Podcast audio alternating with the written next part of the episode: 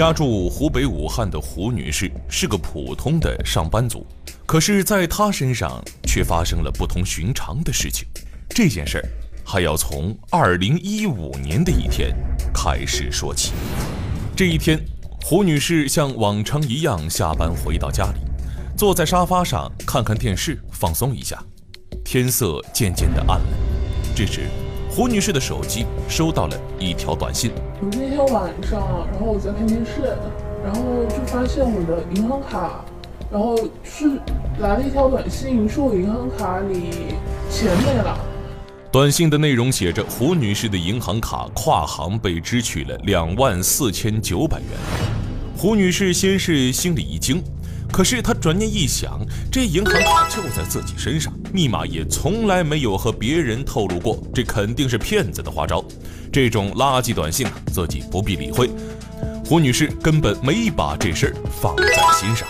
然后我就想，最近不是经常就是那种短信诈骗嘛，我就想可能也没什么事儿。第二天，胡女士早起上班，就在楼下的便利店买了早饭。可是付账的时候却出了问题，手机显示银行卡余额不足。这不禁令胡女士感到纳闷：自己的银行卡明明有钱的，怎么会余额不足呢？我就觉得很奇怪啊，我卡里还有两万多块钱嘛。然后后来我就想到，昨天晚上有那个短信嘛。这时胡女士想到昨晚手机收到的那条取款的消息，难道短信是真的吗？情急之下的胡女士赶忙赶到最近的 ATM 机上进行查询，可是查询的结果犹如晴天霹雳，银行卡里的钱没了。然后查发现我银行卡里真的就少那么多钱。胡女士赶忙去银行调取了自己的流水账单，发现自己的银行卡居然在重庆市沙坪坝三峡广场被人在 ATM 机上取走了两万多。胡女士整个人都懵了，这张银行卡在自己的手上，密码也没有其他人知道，这钱是怎么被取走的呢？更何况她自己从未去过重庆，又为什么会被别人在重庆取走了钱呢？就我觉得觉得很奇怪，因为我的卡在身上，然后密码也就我一个人知道，然后我就特别诧异，怎么钱就不见了？胡女士当机立断，立即前往重庆，向沙坪坝区公安分局报了案。说一名湖北籍的那个女性，她的银行卡在重庆沙坪坝被盗刷了两万四千九百元。民警随即对胡女士进行了询问，在详细的了解案情后，立刻前往三峡广场调取了当时取钱的银行监控。监控的画面令民警大吃一惊。他的头戴这个棒球帽，戴了眼镜，进行了那个伪装的。从画面中可以看到，在二十三点三十分左右，一名男子从外面走到了 ATM 机前。这名男子的行为十分的谨慎。他背着个书包，头戴棒球帽，刻意的压低了帽檐，并且还戴着黑框眼镜，这显然是做了精心的伪装。接下来，这名男子开始拿出银行卡，开始取钱。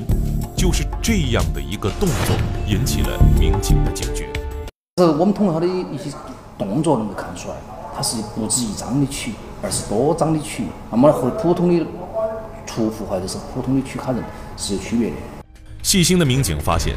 这名男子拿卡取钱的时候，拿出的不是一张银行卡，而是厚厚的一沓，而且男子还在这些银行卡中挑选着，这让办案民警嗅到了一丝不同寻常的气氛。呃，随身的携带的包里面拿出来银行卡，大概有二十二三十张，不断的换，而且其中有些有一部分卡是没得银行标记的卡，是也就是说我们所谓的白卡。那么，我们认为他一定是犯罪嫌疑人。为了确认这是个犯罪团伙，办案民警们向三峡广场周边的银行调取了十月一号晚上二十三点三十分到十月二号凌晨这个时间段的监控录像，开始排查有没有那名可疑男子的身影。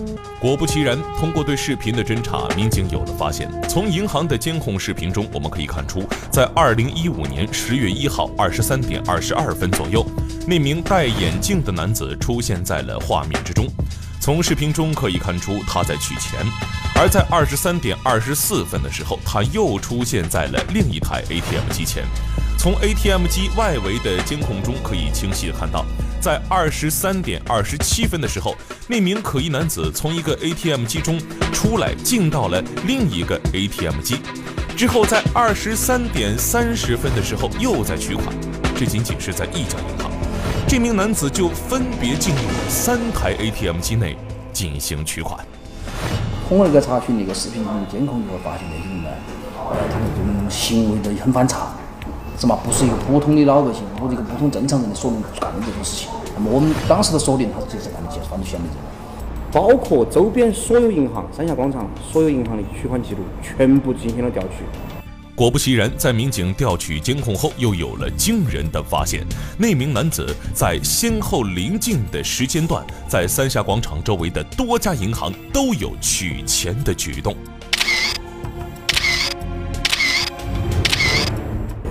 四十分钟之内，大概有取款涉案卡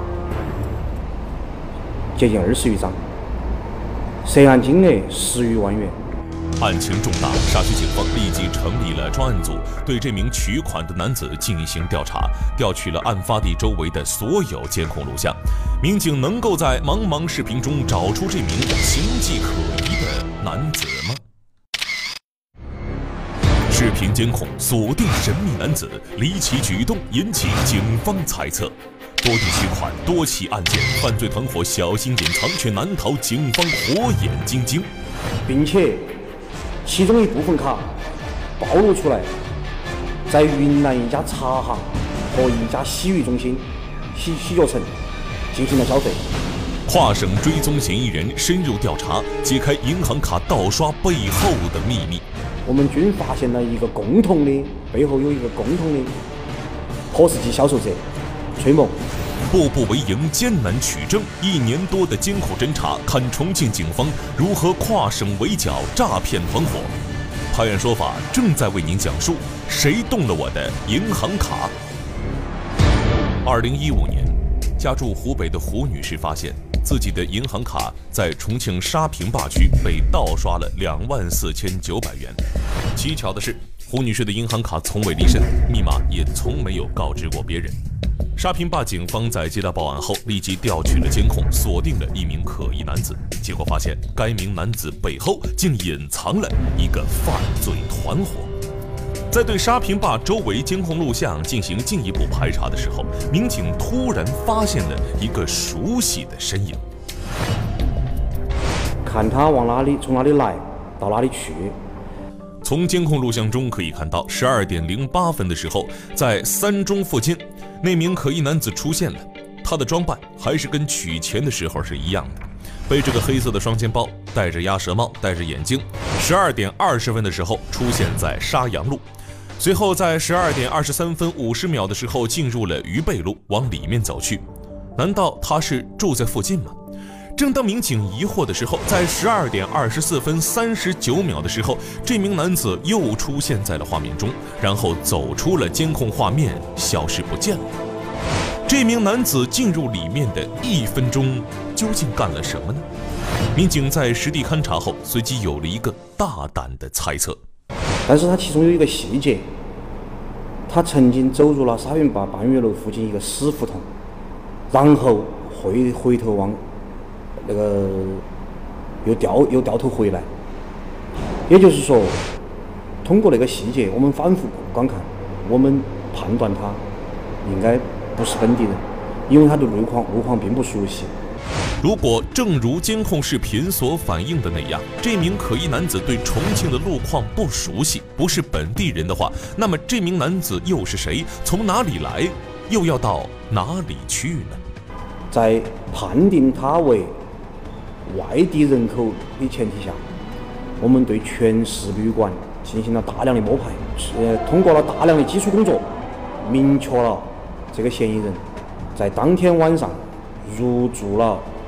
渝中区一家宾馆，在通过对住宿信息的查阅后，民警发现这名男子名叫张某，而他并不是一个人入住在这里，与他同行的还有四个人。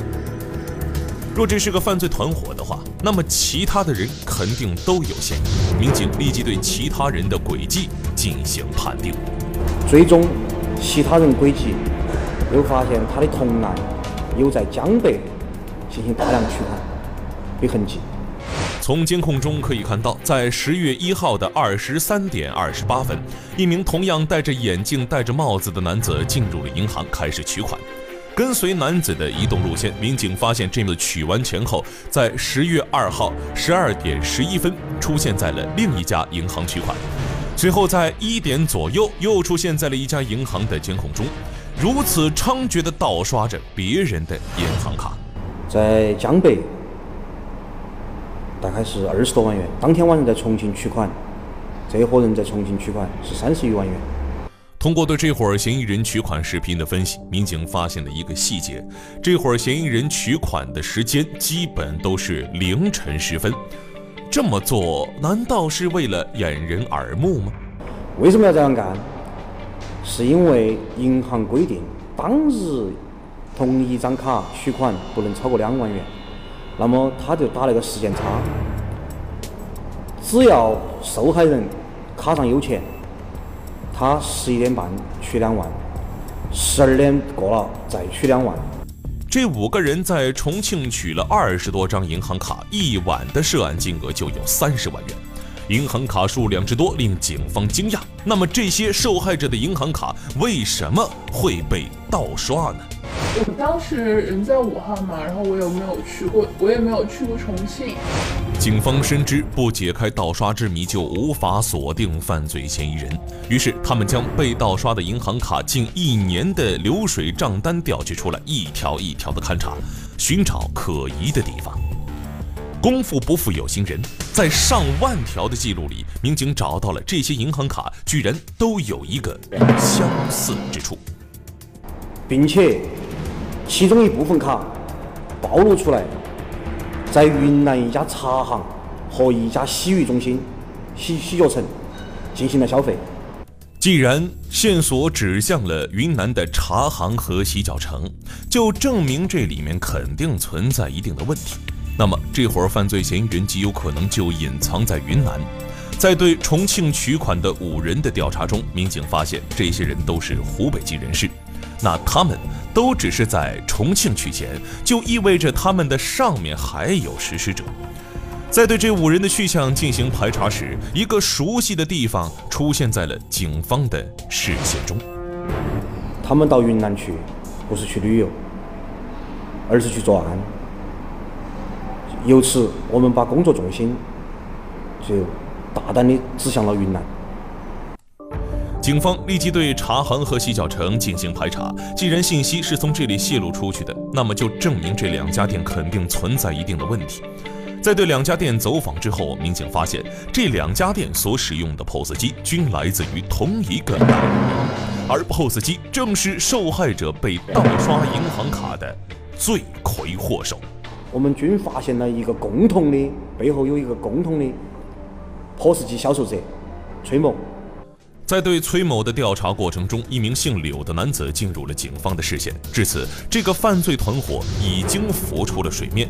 先是由刘某改装 POS 机，然后由崔某将 POS 机销售到全国的各个门店，然后每隔一段时间以检测的借口回收数据、制卡后，再由张某等人负责取款，然后在全国范围内分散进行取款、消费，以买卖黄金、转账的形式进行消费。沙区警方历时一年，辗转多地调查取证。随着案件一步一步的铺开，民警意识到抓捕的时机终于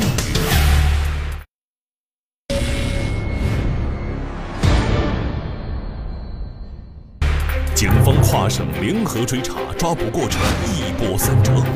这个跨省市自治区一个全国性呃信用卡。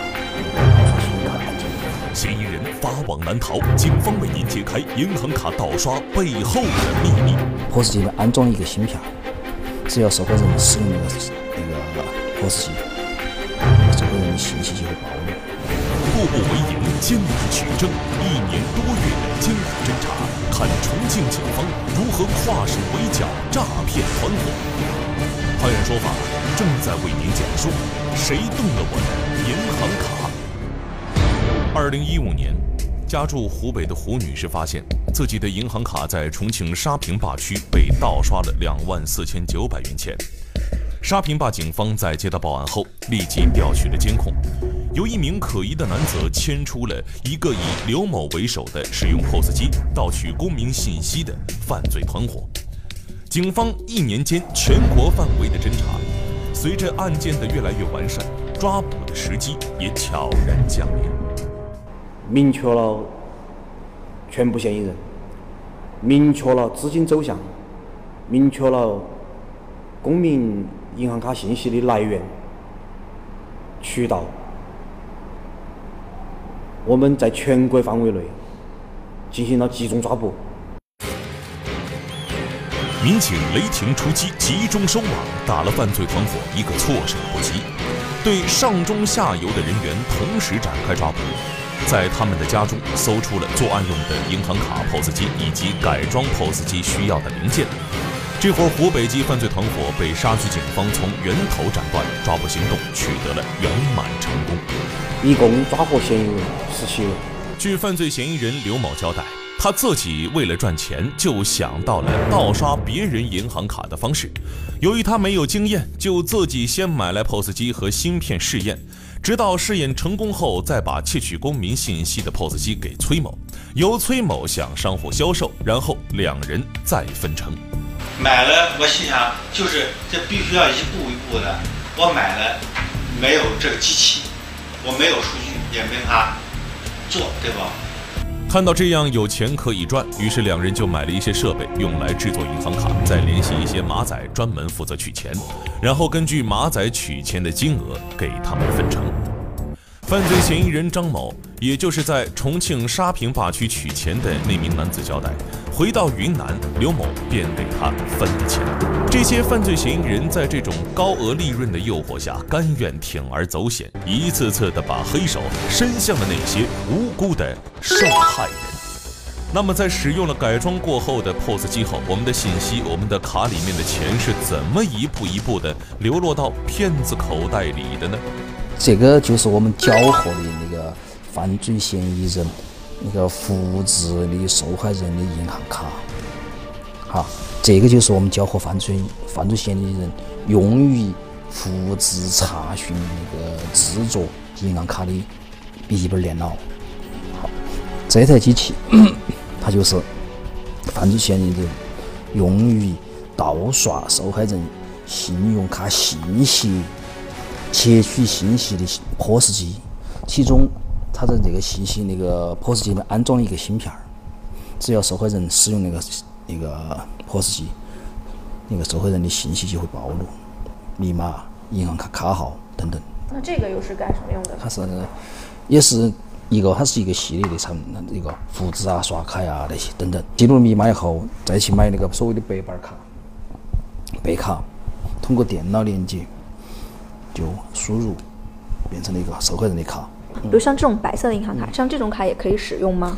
它这个完全可以使用。它盗盗取了受害人的信息以后，他已经把他那个植入进去了，他的卡号、密码他都知道了，他都可以直接到银行取现，就这样的。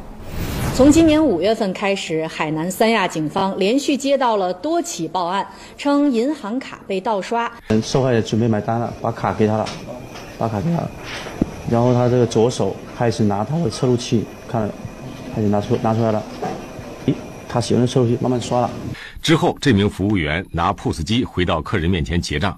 顾客输入密码的时候，该服务员不是回避，而是在一旁一直看着，并偷偷记录下来。他自己拿笔，拿尺出来，可以看得出来是吧？这个时候他开始记这个当时的密码。